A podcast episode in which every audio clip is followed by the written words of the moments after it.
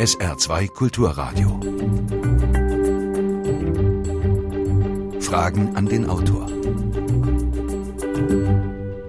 Heute Dr. Till Bastian zu seinem Buch Seelenleben, eine Bedienungsanleitung für unsere Psyche. Mein Name ist Jürgen Albers. Schönen guten Tag, meine Damen und Herren. Nach mehreren Untersuchungen der Krankenkassen haben psychische Erkrankungen die Herz-Kreislauf-Erkrankungen überholt und der gesundheitliche und wirtschaftliche Schaden ist immens. Während aber zum Beispiel für das Herz sehr viel getan wurde mit Sport oder gesunder Ernährung, ist eine Vorbeugung gegen seelische Leiden wenig verbreitet. Liegt das nun an Unwissenheit oder vielleicht auch an Desinteresse? Gefährdet uns die moderne Industriegesellschaft? Machen wir zu viel gleichzeitig? Verlieren wir die Fähigkeit zur Konzentration? Müssen wir wieder Flexibilität und Spielräume erreichen? Achtsamer mit uns umgehen? Diese Fragen gehen an Dr. Bastian.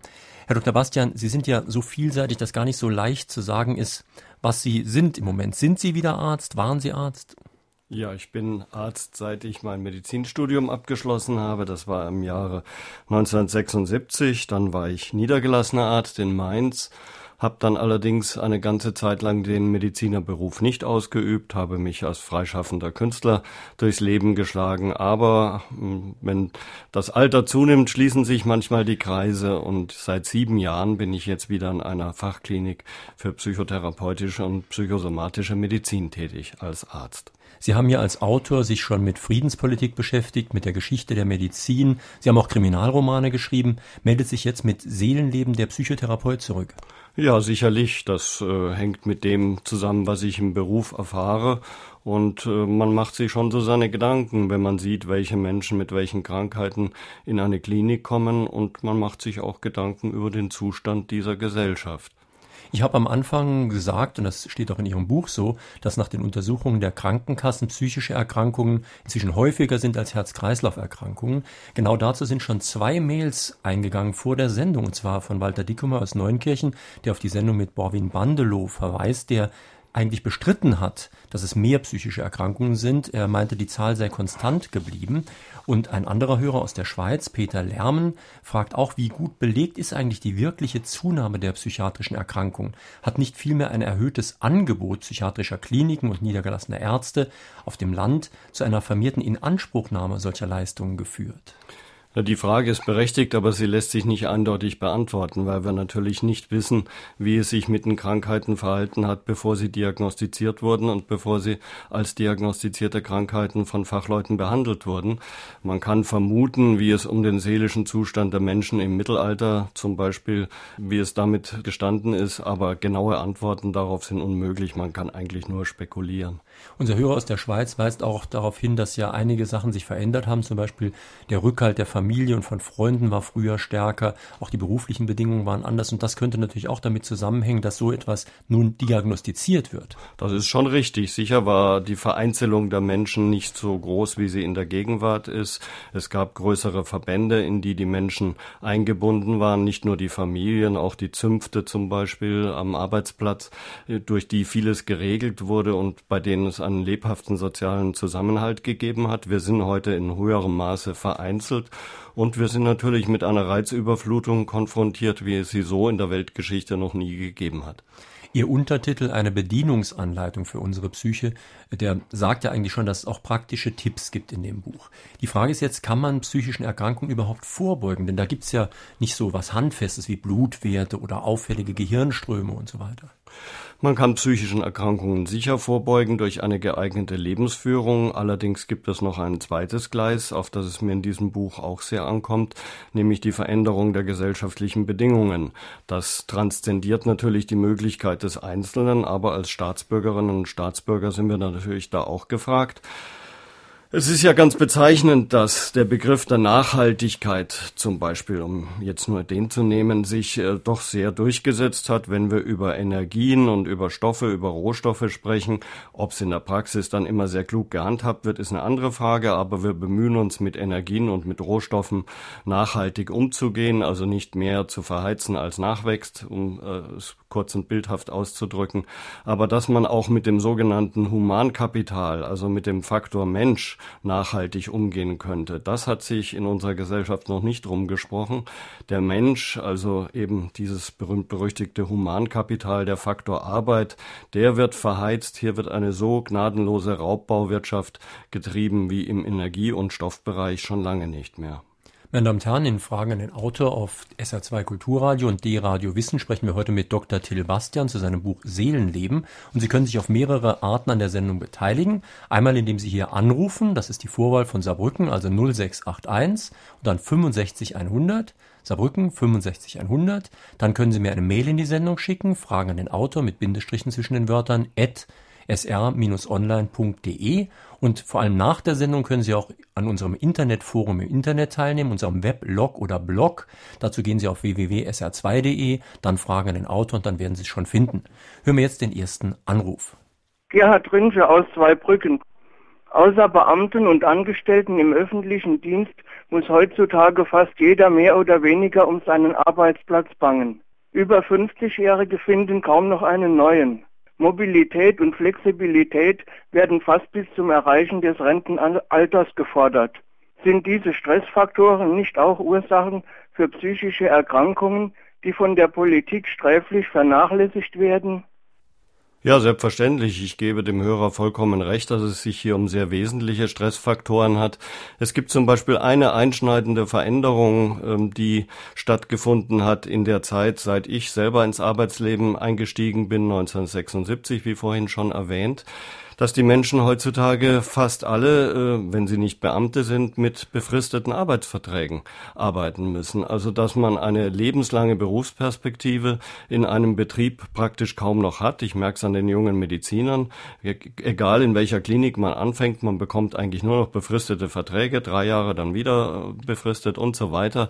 Äh, dass das natürlich eine ganz andere Perspektive ist für eine etwaige Familiengründung, für die Frage, ob man ein Haus sich kaufen oder bauen will. Also dass das Leben immer in kurzfristig, in immer kurzfristigeren Zyklen sich organisiert und dass damit die Hektik, der Stress, die Belastung drastisch zunehmen. Das gehört zum modernen Arbeitsleben ganz untrennbar dazu. Seltsamerweise gibt es keine gesellschaftliche Diskussion über diese Belastungsfaktoren. Es ist ja interessant, der Begriff Mobilität wurde ja auch erwähnt. Erstmal ein Begriff, der eigentlich sehr positiv ist. Mobilität heißt Beweglichkeit. Ich will körperlich beweglich sein und ich will auch räumlich beweglich sein. Aber Sie weisen in Ihrem Buch darauf hin, dass das auch bestimmte Sachen verschärft, denn jede Entscheidung für eine bestimmte Richtung ist zugleich eine Entscheidung gegen eine andere Richtung, lese ich in Ihrem Buch. Und umso mobiler ich bin, umso mehr Entscheidungen muss ich treffen, bin dann aber zwangsläufig unglücklich, weil ich dadurch auch andere Alternativen eben vernachlässigt habe. Erstens das. Unsere Gesellschaft ist, wie es ein Autor mal genannt hat, eine Multi-Optionsgesellschaft. Es gibt immer mehr Möglichkeiten und der Druck, sich zwischen diesen Möglichkeiten zu entscheiden und möglicherweise sich auch falsch entschieden zu haben, dieser Druck wächst. Auf der anderen Seite ist die Mobilität ja als handfeste Realität äh, doch eine sehr belastende Angelegenheit, wenn man bedenkt, dass äh, jeder zehnte Deutsche im Auto frühstückt äh, während des Wegs zur Arbeit, wenn man das Frühstück nennen kann. Arbeitswege, wie ich sie habe. Ich fahre jeden Tag 35 Kilometer, ein Weg, um an der Klinik zu arbeiten.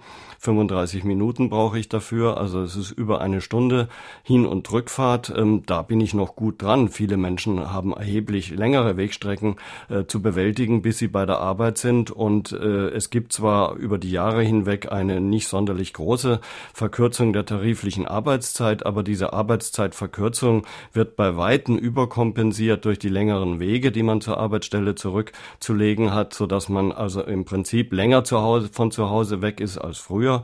Das hängt dann wieder mit anderen Faktoren zusammen. Es ist deutlich und es ist deutlich dokumentiert, gut untersucht, dass der Durchschnittsdeutsche beiderlei Geschlechts heute eine Stunde weniger in der Nacht schläft als noch vor 30 Jahren. Also die Gesamtbelastung, die durch die ähm, Wege zum Arbeitsplatz, die Hektik am Arbeitsplatz, die Unsicherheit, Schichtarbeit und so weiter, all das, was auf uns lastet, das ist einfach nicht gesund. Und Sie beschreiben in Ihrem Buch ja auch einige wirklich schon tragisch komische Dinge, zum Beispiel, dass in den USA oft die Leute das Mittagessen auch im Auto ja, einnehmen ja. und noch besser, gestresste Manager lassen sich im Wohnwagen abholen und machen dann auf der Fahrt zur Arbeit im Wohnwagen schon eine kleine Psychotherapie. Ich meine, wenn die helfen würde, wäre es ja immerhin gut, dann kämen ja. sie gut am Arbeitsplatz an. Ja, es treibt viele kuriose Blüten, das stimmt. Hören wir noch einen Anruf. Walter Dickomer aus Neunkirchen. In den Industriestaaten, das ist praktisch allen gemeinsam, herrscht ein eklatanter Mangel an Ethik, Verantwortungsbewusstsein und Achtsamkeit. Dies führt nicht nur zu unermesslichen Schäden im Außen, sondern auch im Inneren. Dazu gehört, dass die Zahl von Depressionen, die man landläufig eher bei älteren Menschen vermutet, auch bei jungen Erwachsenen, Jugendlichen und was besonders betroffen macht, selbst bei Kindern in den letzten Jahren deutlich angestiegen ist. Eine Entwicklung, die eigentlich alarmieren müsste. Wie sehen Sie das? Ja, wiederum bin ich mit dem Hörer vollkommen einverstanden. Natürlich müsste diese Entwicklung alarmieren. Sie tut es leider nicht. Ab und zu, wenn es irgendwelche medienwirksamen Ereignisse gibt, sich ein depressiver Fußballtorwart äh, vor den Zug wirft, dann wird kurzfristig darüber diskutiert, aber sehr schnell geht die Gesellschaft dann wieder zur Tagesordnung über und betreibt wieder Business as usual. Also das ist sehr traurig. Ähm, auch das, was Sie über die Kinder gesagt haben, stimmt. Äh, ob es jetzt nun Depressionen sind, Schulschwierigkeiten, Schwierigkeiten, andere Schwierigkeiten, Ängste, auch das sogenannte Aufmerksamkeitsdefizitsyndrom ADS, das ja eine große Medienkarriere gemacht hat, kann man letztlich sehen als einen Versuch mit der Dauerbelastung durch die Reizüberflutung in unserer modernen Gesellschaft irgendwie fertig zu werden. Meiner Ansicht nach ist ADS sozusagen eine Synthese von Krankheit und Selbstheilung, der Versuch mit diesen belastenden Faktoren etwas besser fertig zu werden, aber unsere Kinder werden nicht nicht gesünder. Das ist leider wahr. Sie würden also der Hörerin Christel André aus Schwalbach zustimmen, die meint, dass es einen Zusammenhang gibt wohl zu der zeitlich unbegrenzten Nutzungsmöglichkeit der Medien. Das ist ein Teilfaktor, sicherlich, wenn ich mich an meine eigene Jugend erinnere, wenn ich von der Grundschule gekommen bin, Volksschule hieß das damals noch, ähm, habe ich kurz zu Mittag gegessen, ebenfalls sehr kurz meine Hausaufgaben erledigt und dann bin ich rausgegangen, habe draußen gespielt, bis irgendwann am Abend meine Mutter sich aus dem Fenster gehängt hat und gerufen hat, Till reinkommen. Und diese Zeit war ich draußen, bin Fahrrad gefahren, habe Fußball gespielt, mich mit anderen Kindern geprügelt, Räuber und Gendarmen, was weiß ich, all das fällt ja heute weg. Äh, die Eltern haben kleinere Wohnungen, der Straßenverkehr ist gefährlich, man lässt die Kinder nicht mehr mit gutem Gewissen raus, weiß auch nicht, wo sie draußen spielen sollten, man hat es auch nicht gern, wenn sie mit dreckigen Stiefeln über den Wohnzimmerteppich latschen. Und so sitzen die Kinder natürlich immer länger vor dem elektronischen äh, Babysitter, sprich Fernseher oder Computer. Und die Kinderärzte haben das schon seit Jahren gut dokumentiert, dass bestimmte einfache körperliche Fertigkeiten wie mit geschlossenen Augen rückwärts gehen oder auf einer Stange zu balancieren, was man früher ganz ganz selbstverständlich gekonnt hat, weil man es halt beim Spielen gemacht hat, dass diese Fähigkeiten unseren Kindern mehr und mehr verloren gehen, dass die körperliche Fitness schwindet und dass die Kinder ja auch immer dickleibiger und unbeweglicher werden. Ich habe vorhin schon angedeutet, dass das mangelnde Agieren gegen diese psychischen Störungen auch an Desinteresse liegen könnte. Nun haben Sie in Ihrem Buch ein Zitat, das spricht sogar dafür, dass es vielleicht sogar ein Interesse gibt, nämlich Sie schreiben, dass Menschen, die über sich selbst nur wenig wissen, als willige Untertanen leichter zu beherrschen, als gefügige Konsumenten leichter zu manipulieren sind. Ja, ich glaube schon, dass das wirklich eine Tendenz ist, die wir in unserer Gesellschaft beobachten können. Natürlich sitzt niemand in einem geheimen Planungsstab am Schreibtisch und denkt sich sowas aus und schreibt auf einem Zettel, liebe Leute, konsumiert mehr. Aber wenn man sich die gesamtgesellschaftliche Entwicklung ähm, anschaut, ähm, wenn man die Kataloge jetzt ins Haus bekommt, in denen schon die Weihnachtsgeschenke annonciert werden im September, dann merkt man doch, dass das Band, das diese Gesellschaft zusammenhält, das ist eigentlich der Konsum, das Geld und äh, der Warenver Warenvertrieb und äh, über das hinaus gibt es eigentlich wenige verbindende Werte mehr. Hier ist die Frau Spart aus dem Saarland. Meine Frage an den Autor. Ist es nicht so, dass Menschen mit psychischen und seelischen Störungen zu wenig Aufmerksamkeit zuerkannt wird, müsste sich das nicht grundlegend ändern. Doch, das wäre natürlich gut, wenn sich das grundlegend ändern würde. Meistens schämen sich diese Menschen auch vielleicht nicht mehr ganz so sehr wie vor 10 oder 20 Jahren. Das ist auch äh, ein, ein Faktor, der bei der wirklichen oder vermeintlichen Zunahme seelischer Erkrankungen mitspielt, dass die Menschen Gott sei Dank heute sich leichter tun, therapeutische Hilfe, sei es beim niedergelassenen Therapeuten, sei es im Krankenhaus, in Anspruch zu nehmen. Aber generell ist hier noch viel Scham. Als seelisch Kranker fällt man ja auch nicht ähnlich auf, wie wenn man ein Gipsbein hat. Man möchte dann vielleicht, äh, wenn man krankgeschrieben ist, nicht gerne beim Bäcker den Nachbarn begegnen, die dann fragen könnten, was ist denn mit Ihnen los?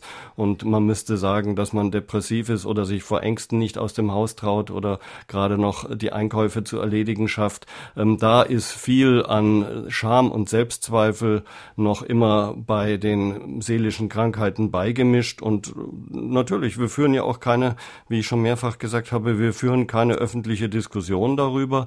Wenn die Menschen, manchmal würde ich mir das wünschen, dass die Menschen, die schon einmal in ihrem Leben an schweren seelischen äh, Erkrankungen gelitten haben, dass die alle rote Haare oder eine grüne Nase oder ein Blinklicht am Kopf hätten, dann würde man nämlich erkennen, wie viele das sind und man könnte an der Tankstelle, ach, sie auch, wenn man jemand anderem begegnet. So trägt jeder sein Schicksal allein mit sich herum und meint es im stillen Kämmerlein irgendwie erledigen zu können. Und das ist natürlich nicht gut, wenn es darum geht, eine öffentliche Debatte über diese Fragen zu führen. Hier ist gerade eine Mail eingegangen aus dem Landkreis Birkenfeld und Gudula Loch meint, dass von Menschen in modernen Arbeitsverhältnissen immer mehr Flexibilität erwartet wird. Das scheint jetzt zu widersprechen einer Grundaussage ihres Buches, nämlich, dass seelische Störungen von Krankheitswert in ihrem Kern immer in einer Einschränkung von Flexibilität, in einer Verminderung des inneren und äußeren Spielraums bestehen. Naja, es gibt eine äußere und eine innere Flexibilität. Natürlich wird äh, von uns verlangt, dass wir in vielen Sätteln gerecht sind, dass wir mehrere Sachen auf einmal machen können, das sogenannte Multitasking, das ja groß in Mode ist, obwohl es in der Praxis meistens doch nicht funktioniert. Auch, dass die Frauen uns Männern da überlegen wären, ist eine Legende. Aber die Flüchtigkeitsfehler, die maximieren sich ja auch. Man führt ein Telefongespräch in irgendeinem Callcenter, merkt, dass derjenige, mit dem man redet, gleichzeitig am Computer Computer etwas arbeitet.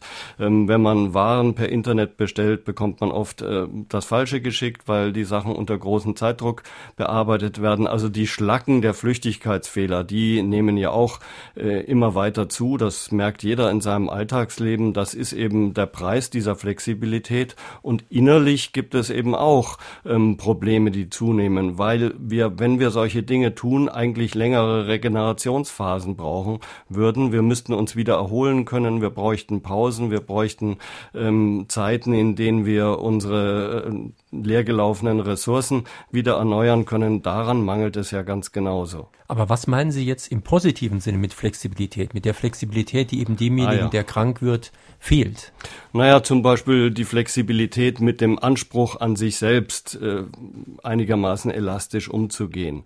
Die Menschen, die an Depressionen leiden, das Stichwort ist ja schon mehrfach gefallen, das sind ja nicht äh, oder in der überwiegenden Mehrzahl der Fälle gerade nicht die fröhlichen Schlamper, die es immer wieder schaffen, fünf Grade sein zu lassen und mit ihren Anforderungen, mit den Anforderungen, die an sie gestellt werden, elastisch umzugehen, sondern das sind ja die starren, leistungsbewussten Perfektionisten, die meinen, dass man die Norm erfüllen oder gar übererfüllen muss, die ähm, immer der Erste auf dem Platz sein wollen, immer der Sieger, der den Lorbeer davonträgt und die mit diesen Ansprüchen an sich selber ganz unelastisch umgehen können, die zum Beispiel nicht merken, dass es eine Zeit äh, der körperlichen äh, Beanspruchung gibt, in der ich eben nicht so viel bringen kann, wie ich es von mir selber gewohnt bin. Und in insofern ist es zum Beispiel ganz typisch, dass solche perfektionistischen Menschen, die gewohnt sind, sich selber mit hohen Anforderungen zu traktieren, dass die oft gerade dann depressiv werden, wenn sie zum Beispiel durch eine körperliche Erkrankung nicht mehr die Leistung bringen können, die sie gewohnt sind, durch einen Bandscheibenvorfall oder eine Lungenentzündung oder was weiß ich. Und dann brechen sie ein, weil sie mit diesen verminderten Möglichkeiten eben nicht in dieser Flexibilität oder Elastizität umgehen können. Es sich nicht verzeihen können, dass sie nicht immer gut drauf sind und nicht immer die gleiche hohe Leistung bringen können. Fragen an den Autor mit Dr. Thiel Bastian zu seinem Buch Seelenleben. Hier ist ein Hörer aus Losheim, der hätte eine Frage. Menschen, die an ihrer Psyche erkranken, sind aus dem berühmten Gleichgewicht. Sie haben wohl in ihrer Lebenswaage auf der einen Seite zu viel, auf der anderen Seite zu wenig. Kann es sein, dass früher die Religiosität viel abgepuffert hat, dass also irgendwas fehlt? Die Religiosität sicher. Es gibt äh, eben heute nicht mehr die allgemeinverbindlichen Sinnstiftungsreservoirs, wie die Soziologen das nennen. Auch Religion ist weitgehend zur Privatsache geworden.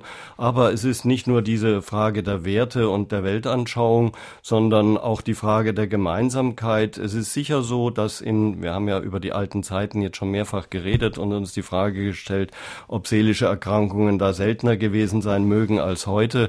Sicher ist ist, äh, dass die Gesellschaft in früheren Zeiten andere ökologische Nischen zur Verfügung gestellt hat, dass es mehr Ausweichmöglichkeiten geben konnte, dass ich als markante Persönlichkeit mich in die Einöde, äh, in ein Söldnerheer oder ins Kloster habe flüchten können. Heute ist die Gesellschaft so durchorganisiert, so stark bürokratisiert und geregelt, dass sie uns solche Ausflüchte meistens nicht mehr zur Verfügung stellt. Und wir müssen eben eine Fülle von Synchronisationsleistungen erbringen, die uns nicht muskulär beanspruchen, aber die doch unser Zentralnervensystem stark fordern, um überhaupt bei diesem durchgeregelten, durchorganisierten Leben einigermaßen mithalten zu können. Jeder Hörer, jede Hörerin möge sich überlegen, wie viel Geheimzahlen und PIN-Nummern sie sich nicht merken müssen, um am Leben überhaupt teilnehmen zu können und nicht äh, wie der Ochs vorm Berg vom Bankomaten zu stehen, wenn sie mal Geld abholen wollen. Das sind alles Belastungen, die es vor 50 Jahren in dieser Form noch nicht gegeben hat. Es ist interessant, dass das Thema Religion bei Ihnen in mehreren Kapiteln vorkommt. Einmal unter dem Kapitel die Heimat, da ist die Religio, die Rückbindung, eine Art seelische Bodenhaftung und als solche sehr gut und sehr positiv.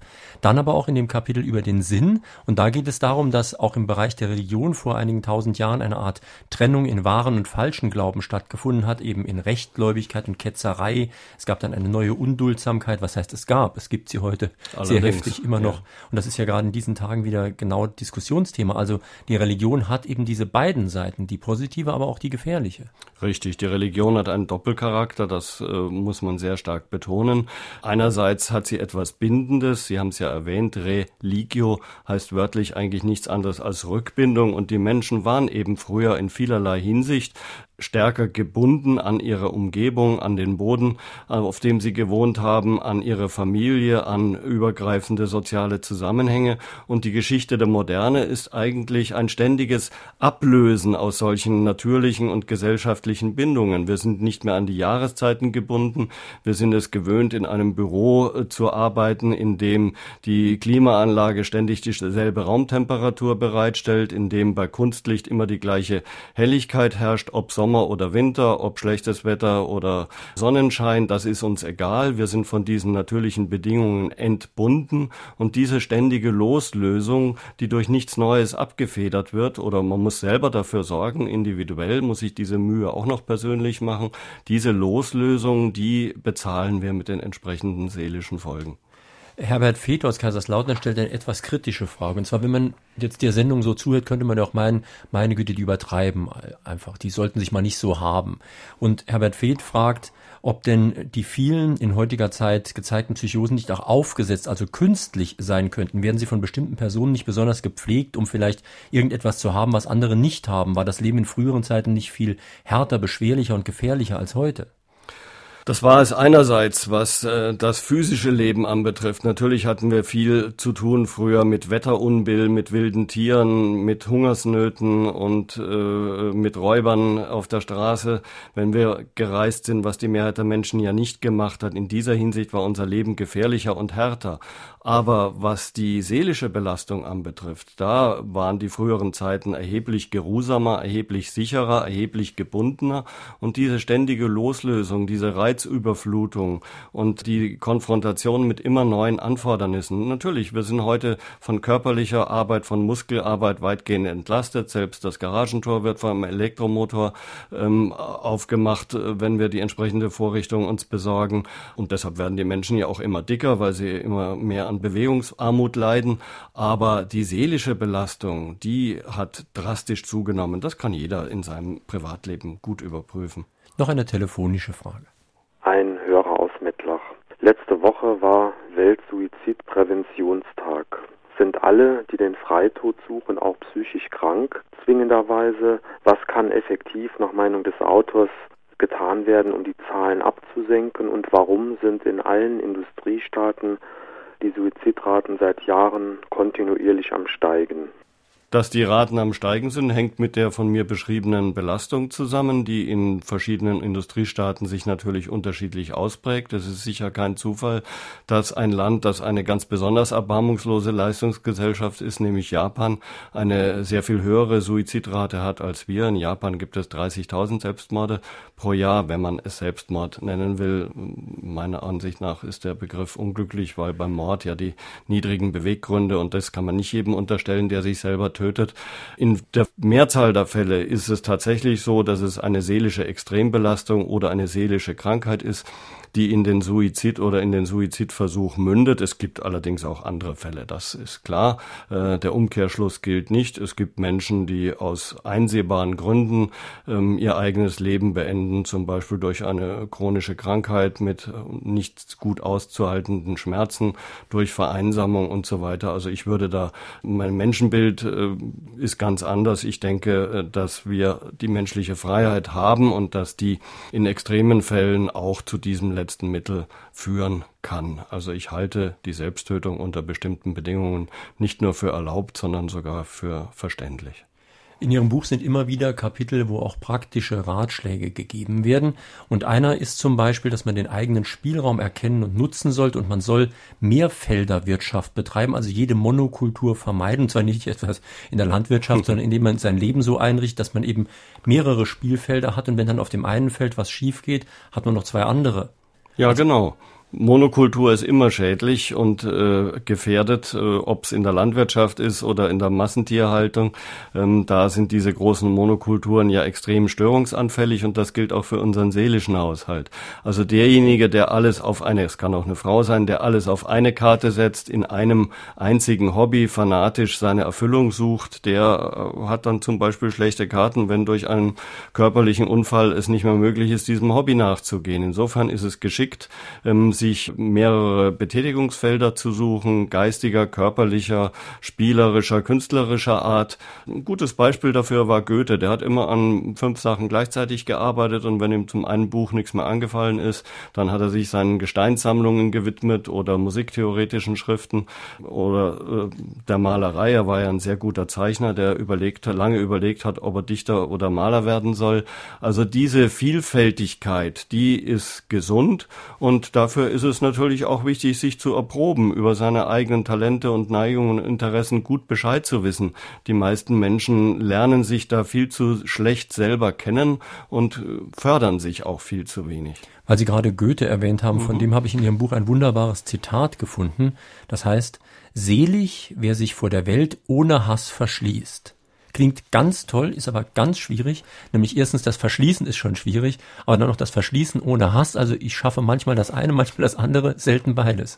Ja, ich tue mich da auch schwer, aber äh, Goethe hat es wohl schon geschafft und das sich verschließen, das war bei ihm ja nicht äh, im Sinne eines Eremitendaseins, dass man in seine Höhle sich verkriecht und niemand mehr begegnet. So war es bei ihm nicht gemeint. Er war ja Zeit seines Lebens ein aktiver Mensch, auch ein politisch aktiver Mensch, Minister am Weimarer Hof ähm, der sich um alle möglichen Alltagsfragen gekümmert hat. Aber wie sehr man sich davon fertig machen lässt, um es mal so auszudrücken, das ist ja die Frage. Und äh, man wird sich von den vielen unschönen Dingen, die einem im Leben begegnen, das Leben ist nun wahrlich kein Streichelzoo, sondern hat seine grausamen und schrecklichen Seiten, ähm, von denen wird man nicht so stark niedergedrückt werden, wenn man eben andere Quellen der inneren Kraft hat, sei es die Musik, die Kunst oder was auch immer.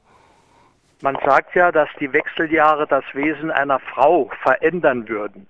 Bezieht sich das auf Psyche und Emotionen oder wie sieht der Autor das? Na sicher auf beides, aber die Jahre nach dem reproduktiven Alter, wenn die Kinder groß werden oder aus dem Haus gehen, wenn man welche hat, äh, die Zeit, in der das Ende der Berufstätigkeit in den Blick kommt, das ist für Mann und Frau eine große Herausforderung. Es ist auch für Paare eine große Herausforderung. Das bemerke ich immer wieder, nicht nur im Bekanntenkreis, sondern auch in meinem therapeutischen Alltag, dass zum Beispiel Ehepaare oder Zusammenleben lebende Paare, die gemeinsame Kinder haben. Die Kinder werden groß, fangen irgendwo an zu studieren, gehen ins Ausland, sind nicht mehr zu Hause. Das Ende der Berufstätigkeit kommt in Sicht. Man ist dann äh, vielleicht 61, 62, 64 und einer arbeitet nicht mehr oder beide nicht mehr. Wenn solche Paare sich nicht äh, darüber einigen, was denn nun die weitere Grundlage ihrer Beziehung sein kann und woran sie im Alltag Spaß haben können, wenn diese Pflichten weggefallen sind, die haben dann schlechte Karten für ein erfreuliches Zusammenbleiben, wenn sie das nicht geklärt haben. Auf SR2 Kulturradio oder D-Radio Wissen hören Sie Dr. Till Bastian zu seinem Buch Seelenleben in Fragen an den Autor. Anna Micheli aus Dutzweiler. Ich sehe einfach auch bei den Nachrichtensendern oder überhaupt beim Fernsehen so ein Stück weit von Druck. Oben läuft ein Band oder vielmehr eigentlich unten mit irgendwelchen neuen Nachrichten und dann sieht man auch wieder mal bei anderen Sendern eine neue Meldung, da eine neue Meldung oder auch Verkaufssender, nehmen wir die noch. Da heißt es jetzt sofort und nur gleich nur noch begrenzte Ware. Ja, Ware ist immer begrenzt. Und dann in den Läden haben die Kunden es immer sehr, sehr eilig. Ja, ich muss auf meinen Bus und so weiter.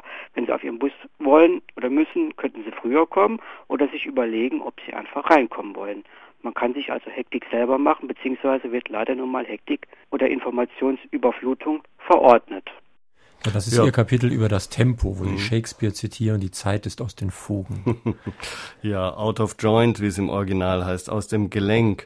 Ja, die Mehrkanaligkeit, die der Hörer angesprochen hat, das ist natürlich eine sehr fragwürdige Sache. Man kann ja heute in keinen Laden mehr gehen, ohne mit Musik zwangsbeschallt zu werden oder mit musikähnlichen Geräuschen, sagen wir es mal lieber so, ob man das will oder nicht. Äh, das Beispiel, das er erwähnt hat, man sieht eine Nachrichtensendung im Fernsehen und unten werden die Börsenkurse Kurse eingeblendet, also dass immer mehrere Sachen auf einmal passieren ähm, und wir uns auf keins mehr richtig konzentrieren können. Gucken sich die Filme von heute an, die sind viel schneller geschnitten als früher. Also äh, man muss auch da äh, sich mit schnelleren Abläufen konfrontieren. Man hat eigentlich selten mehr die Ruhe zwischendurch die Augen oder auch die Seele entspannen zu können. Das ist eben diese Extrembelastung, von der ich geredet habe. Es passiert immer mehr auf einmal in immer kürzeren Zeitintervallen.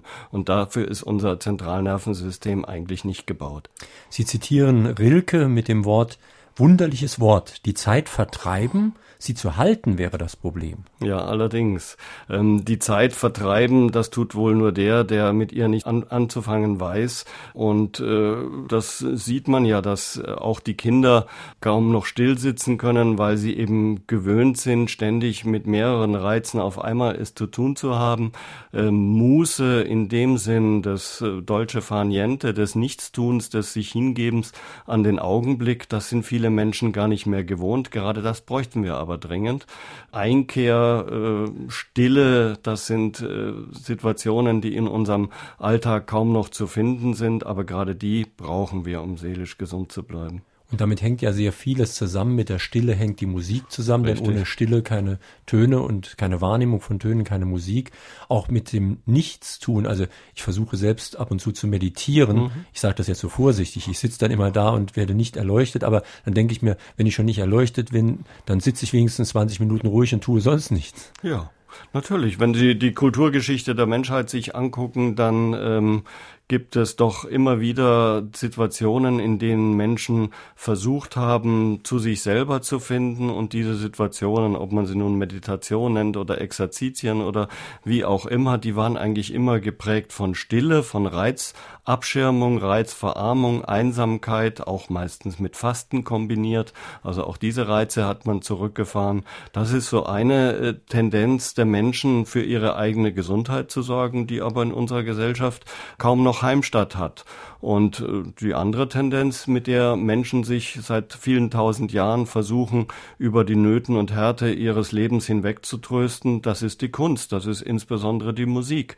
Es war für mich äh, sehr ähm, beeindruckend, als ich in einer Ausstellung im Winter dieses Jahres in Stuttgart äh, das älteste Musikinstrument sehen konnte. Das ist eine Flöte, die man auf der Schwäbischen Alb, also bei mir ganz in der Nähe, gefunden hat. Im Jahr 2008 ist diese Flöte erst gefunden worden. Eine 40.000 Jahre alte Flöte, geschnitzt aus dem Röhrenknochen eines Gänsegeiers. Also, und die Flöte hat mehrere Löcher, also müssen die Menschen vor 40.000 Jahren schon ganz differenziert Musik gemacht haben können. Sie haben sich damit getröstet über die Härten und Unbill ihres Daseins in der kalten Eiszeit mit großer Dunkelheit und ansonsten auch sehr unangenehmen Lebensbedingungen. Ja, wer macht denn heute noch selber Musik? Ähm, Hausmusik ist auch etwas, was nur noch wenig Daseinsrecht in der modernen ähm, Gesellschaft hat. Man dröhnt sich zwar mit der Stereoanlage die Ohren zu, aber äh, dass jedes Kind ein Instrument äh, spielen lernt, wie man es in Venezuela ja zum Beispiel in einem sehr guten Projekt versucht,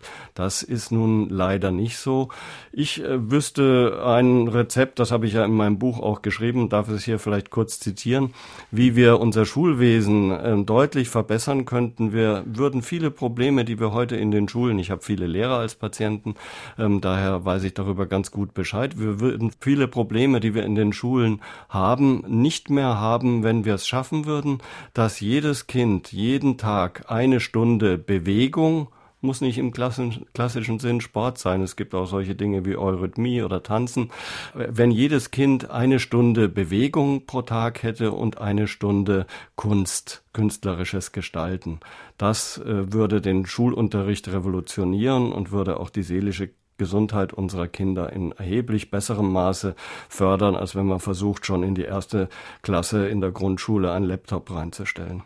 Sie sind jetzt, weiß Gott, nicht der erste Autor, der genau das in dieser Sendung sagt, aber mhm. genutzt hat es noch nicht sehr viel. Ja, das ist eben das Problem. Klar, ich weiß schon, dass dieser Ratschlag nicht so sonderlich originell ist. Es ist äh, schön, wenn immer wieder ähm, Menschen in dieselbe Kerbe hauen, aber äh, dass das öffentliche Leben und die politischen, politisch Verantwortlichen offensichtlich äh, unfähig sind, solche Ratschläge in die Tat umzusetzen, ist ja nun auch eine sehr betrübliche Erscheinung.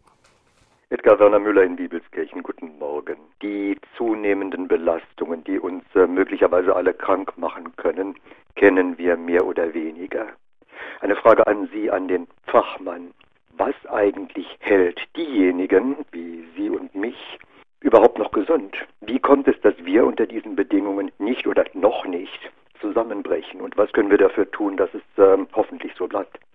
Na, die Frage im äh, Schnellverfahren zu beantworten ist natürlich sehr schwierig. Es gibt einen Medizinsoziologen, der aus den Vereinigten Staaten von Amerika nach Israel ausgewandert ist. Dort ist er auch gestorben. Aaron Antonowski hieß der. Der hat sich dieser Frage gewidmet und er hat das sogenannte Salutogenese-Konzept entwickelt. Er hat untersucht, was Menschen gesund erhält, was Menschen äh, so in die Fähigkeit versetzt, mit Krankheitserregern, äh, Grippeviren, was auch immer, ähm, Schwermetall im Trinkwasser oder anderen Schadstoffen so umzugehen, dass sie trotzdem sich ihre Gesundheit erhalten können. Und nach den anschließend an diese Forschungen von Antonowski, die von vielen anderen Wissenschaftlern weitergeführt worden sind, weiß man, dass es ein sogenanntes Kohärenzgefühl gibt, also eine optimistische Haltung, dass ich in einer Welt lebe, die sich erklären lässt, in der sich Gutes erreichen lässt, die sich verändern lässt und in der es Sinn macht, aktiv zu sein. Diese optimistische Grundhaltung, die ist es, die die Menschen äh, in die Lage versetzt, mit Krankheitsgefährdungen äh, besser fertig zu werden.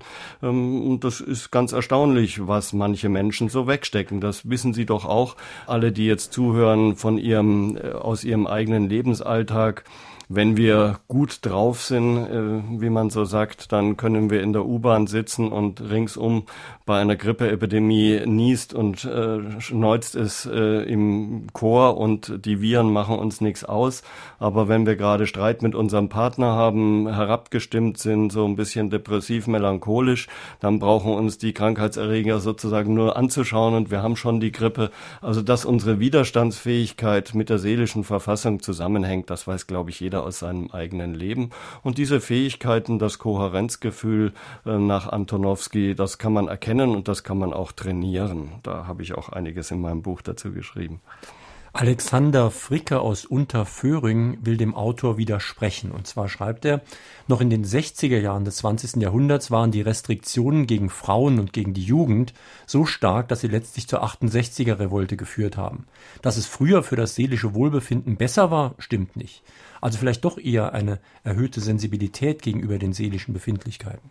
Möchte ich dem Hörer widersprechen. Äh, ich bin ja genau in dieser, in dieser Zeit aufgewachsen. Ich bin Jahrgang 1949 und gehöre der vielgescholtenen 68er Generation an. Das Leben in dieser Zeit war erheblich einfacher. Ein Beispiel habe ich vorhin schon erwähnt, das draußen spielen, ähm, dass die Kinder heutzutage sehr, sehr viel stärker dazu neigen, Allergien zu entwickeln, hängt unter anderem damit zusammen, dass sie zu wenig mit Dreck in Berührung kommen. Das ist gut nachgewiesen. Früher haben die Hausfrauen nicht mit Meister Propper oder, na, ich will keine Schleichwerbung machen, äh, ständig das Bad keimfrei sauber gemacht. Also da war äh, die Situation eine ganz andere, insbesondere was das draußen und was das Spielen anbetrifft. Aber und, die Unterdrückung, da hat er doch recht, die war größer. Die war sicherlich größer, aber das muss nicht unbedingt schlecht sein. Ähm, wenn man einen klaren Gegner hat, an dem man sich reiben kann, dann gibt das dem Leben Ziel und Richtung und es befördert vielleicht, auch das politische Engagement, zum Beispiel in der 68er Bewegung. Man wusste, was man wollte, man wusste, wogegen man gekämpft hat. Heutzutage rennt man gegen Gummiwände, wenn man sich überhaupt noch äh, engagiert und äh, viele Jugendliche versinken ja in einem sich selbst bespiegelnden Mief aus äh, einer Mischung von Computerspielen und sonst nicht mehr zu wissen, was man eigentlich will und verzichten auf jedes politische Engagement und das ist für sie, glaube ich, nicht gesund. Der Ausdruck Depression steht doch für etwas. Statt dass man einen Menschen damit stigmatisiert, sollte man die Gründe suchen und nicht am System herumkurieren. Auch sollten Umweltmediziner und Heilpraktiker immer zusammenarbeiten. Ja gut, also dass man die Gründe suchen soll, da widerspreche ich Ihnen natürlich nicht und ich glaube dazu auch einiges gesagt und auch geschrieben zu haben. Depression, ob der Begriff heute noch stigmatisierend ist, ähm, mag dahingestellt bleiben. Die Herabgestimmtheit, äh, die hat natürlich auch damit, das möchte ich jetzt vielleicht noch kurz ausführen, zusammen, hängt auch damit zusammen, dass eine Geistesverfassung, die ja über viele Jahrhunderte die Europäer und insbesondere die europäischen Intellektuellen äh, ausgezogen ausgezeichnet hat und in der Literatur und in der Kunst eine große Rolle gespielt hat, heute eigentlich nicht mehr vorkommt, nämlich die Melancholie. Also ähm, das traurige Blicken auf die Begrenztheit des Lebens.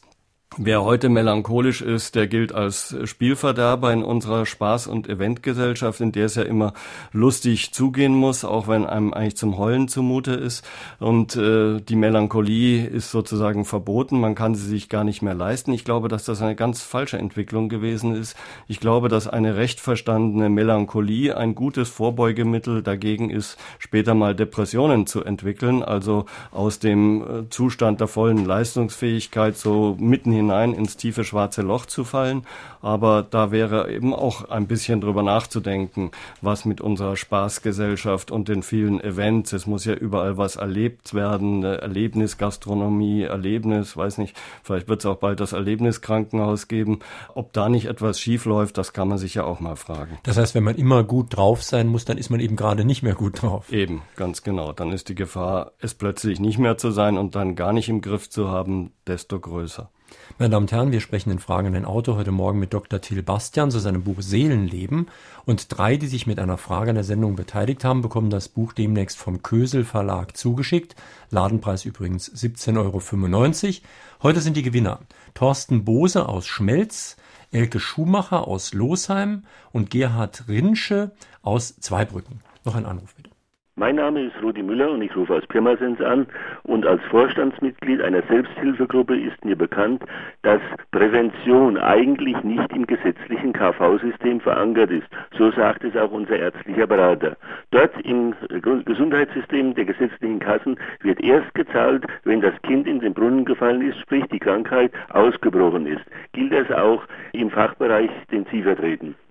Im Prinzip schon, obwohl sich die Krankenkassen in der letzten Zeit ja ein klein bisschen mühen, äh, Kurse anzubieten, in denen Präventivmaßnahmen geübt werden können. Aber das sind äh, meistens die berühmten, berüchtigten Tropfen auf den heißen Stein. Generell ist das in der Medizin ebenso wie in der Politik oder im Umweltschutz.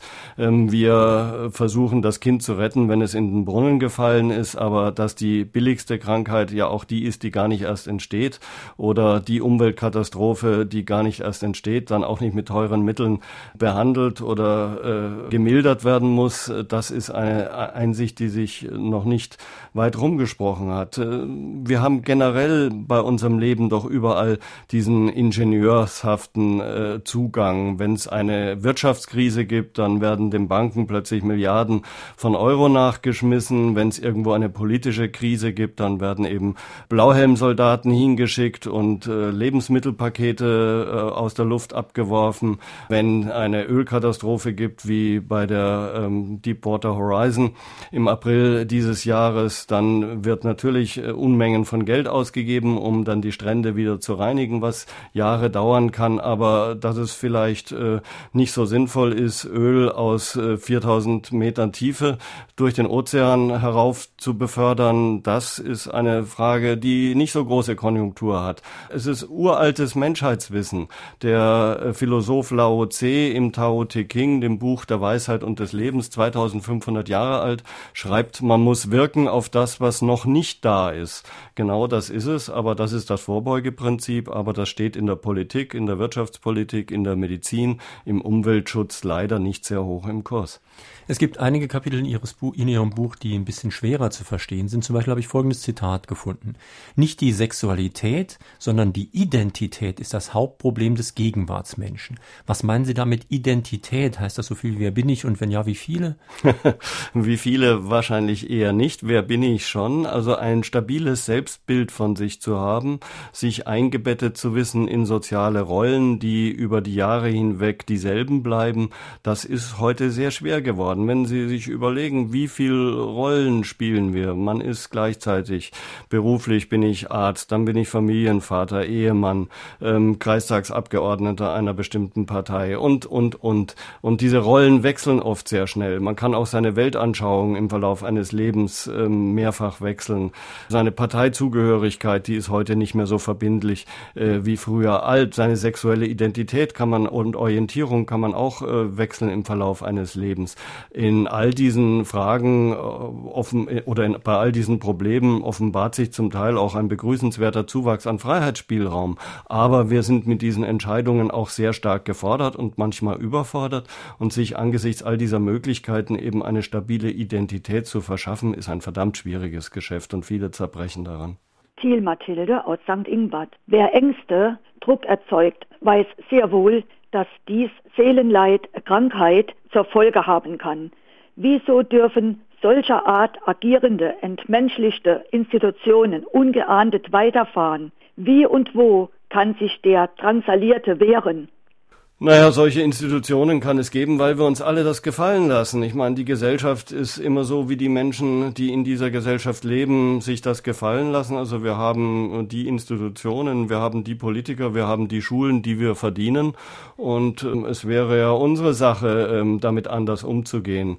Der US-Präsident Eisenhower, viele werden sich noch erinnern, der mit dem Glatzkopf Ike Eisenhower, das war der, der auch die Rede vom militärisch-industriellen Komplex gestiftet hat, der die USA regiere, ähm, was ja bis heute stimmt. Äh, dieser Ike Eisenhower hat äh, am Ende seiner zweiten Amtszeit, als er so ein bisschen skeptisch und altersweise wurde, gesagt, es wird nicht eher Frieden geben, bis die Menschen auf der Welt aufstehen und danach verlangen. Und äh, das, glaube ich, trifft auch für Gesundheit und eine geschützte Umwelt zu. Aul Salui. Wie beliebt sind Selbsthilfegruppen? Hat der Autor damit auch schon Erfahrungen gemacht? Zum Abschluss hätte ich noch eine ägyptische Spruchweisheit. Sie lautet, wer das Gute fördert, mindert das Böse. Ja, dem kann ich zustimmen. Das Gute fördern ist äh, eine konstruktive Variante, aber ich glaube, es kommt darauf an, beides zu tun. Also ich würde dem einen Satz von Hermann Hesse aus dem Glasperlenspiel entgegenhalten, das Buch, das ja den Nobelpreis bekommen hat als Auseinandersetzung eines in die Schweiz exilierten Deutschen mit dem Nationalsozialismus. Und Hermann Hesse hat darin geschrieben, es kommt nicht darauf an, aus der Vita aktiver in die Vita contemplativer zu fliehen, noch umgekehrt, sondern es kommt darauf an, in beiden wechselseitig zu Hause zu sein. Also das aktive Leben und das beschauliche genau. oder beschauende. Beides, Leben. in ja. beiden wechselseitig zu Hause zu sein. Thorsten Bose aus Schmelz weist unter anderem darauf hin, dass das moderne Industriezeitalter der Natur des Menschen anscheinend nicht gut tut. Darüber haben wir in dieser Sendung ja schon viel geredet. Ich glaube, das zeigen Sie sehr schön am Gestaltwandel der Uhren. Es ist auch alles so unanschaulich geworden. Die Sanduhr oder die Sonnenuhr, da sah man noch, wie die Zeit verrinnt oder weiterschreitet. Selbst das runde Ziffernblatt meiner normalen Uhr, da sehe ich noch, wie der Zeiger weitergeht. Bei der Digitaluhr, die ich hier vor mir habe, da sehe ich nur noch Ziffern, die sich ändern. Das heißt, es ist immer schwerer, zu begreifen, was eigentlich wirklich los ist auf der Welt. Richtig, die Anschaulichkeit nimmt ab und eine, eine Art und Weise, wie die Anschaulichkeit untergraben wird, ist ja die Überfülle. Man weiß gar nicht, welchem Detail man sich noch widmen soll. Der äh, Dichter Robert Musil hat mal gesagt, der Einzelne geht unter in der Wüstenei der Einzelheiten. Äh, Jürgen Habermas hat von der neuen Unübersichtlichkeit dieser Gesellschaft gesprochen. Wir werden mit so viel Einzelheiten äh, konfrontiert, dass wir kaum noch wissen, worauf es wirklich ankommt. Da ist der Ratschlag, ähm, vereinfache dein Leben sicher richtig und wegweisend, auch für unsere Gesundheit. Er stammt allerdings nicht von Herrn Küstenmacher, sondern von Henry David Thoreau aus dem letzten, vorletzten Jahrhundert. Kaas Bexbach. Worauf beruht die positive Wirkung von Haustieren auf die seelische Gesundheit des Menschen? auf dem Miteinander, auf dem Gefühl, einen Partner zu haben, mit dem man Freude und Leid teilen kann, für den man sorgen kann und der auf einen reagiert. Mit einem Haustier ist man weniger einsam. Vielleicht hängt es auch mit der Natur zusammen, denn die kann ja auch helfen. Natur ist generell ein gutes Gegenmittel ähm, gegen Krankheiten, eine Widerstandsressource im Sinne von Aaron Antonowski, den ich vorhin kurz zitiert habe. Das Sein in der Natur. Ähm, es gibt da Untersuchungen. Man hat die Wundheilung bei frisch Operierten untersucht und hat festgestellt, wenn die in einem Krankenzimmer liegen, äh, von dem sie auch einen schönen Park gucken können, dann heilen die Wunden deutlich besser und schneller, als wenn sie auf eine öde Betonwand gucken müssen. Wir haben noch Zeit für einen Anruf. Dieter Zerbuchsal, sind seelische Erkrankungen heutzutage häufiger, weil es früher mehr körperliche Arbeit gab.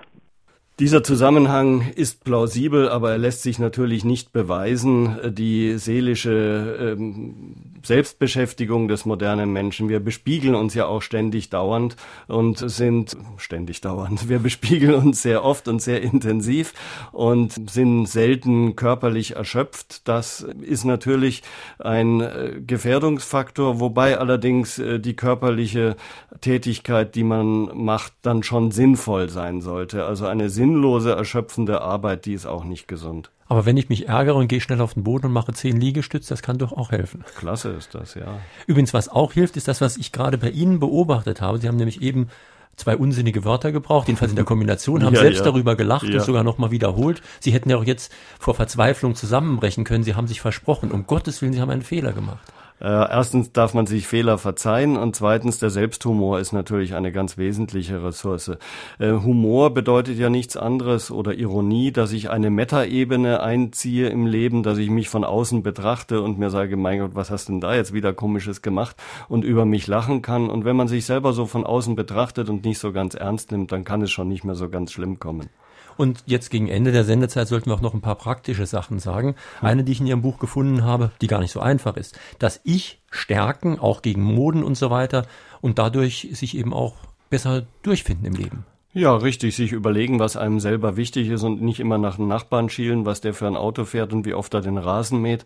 Also diejenigen, die sich selber auf ihre eigenen Werte verlassen, die sie selber erarbeitet haben, die haben bessere Karten, gesund zu bleiben. Gibt ein äh, schönes Buch von David Weeks, Exzentriker oder die Kunst anders zu sein. Da ist sehr vieles, was auch sehr lustig ist, darüber geschrieben und diese Menschen haben auch eine höhere Lebenserwartung. Und ein Ausbrennen, ein Burnout, wie man heute sagt, kann man eben auch verhindern, indem man das eigene Anspruchsniveau nicht zu hoch hängt. Das Anspruchsniveau nicht zu hoch hängt und dann eben diese Mehrfelderwirtschaft betrieben hat, von der wir vorhin gesprochen haben.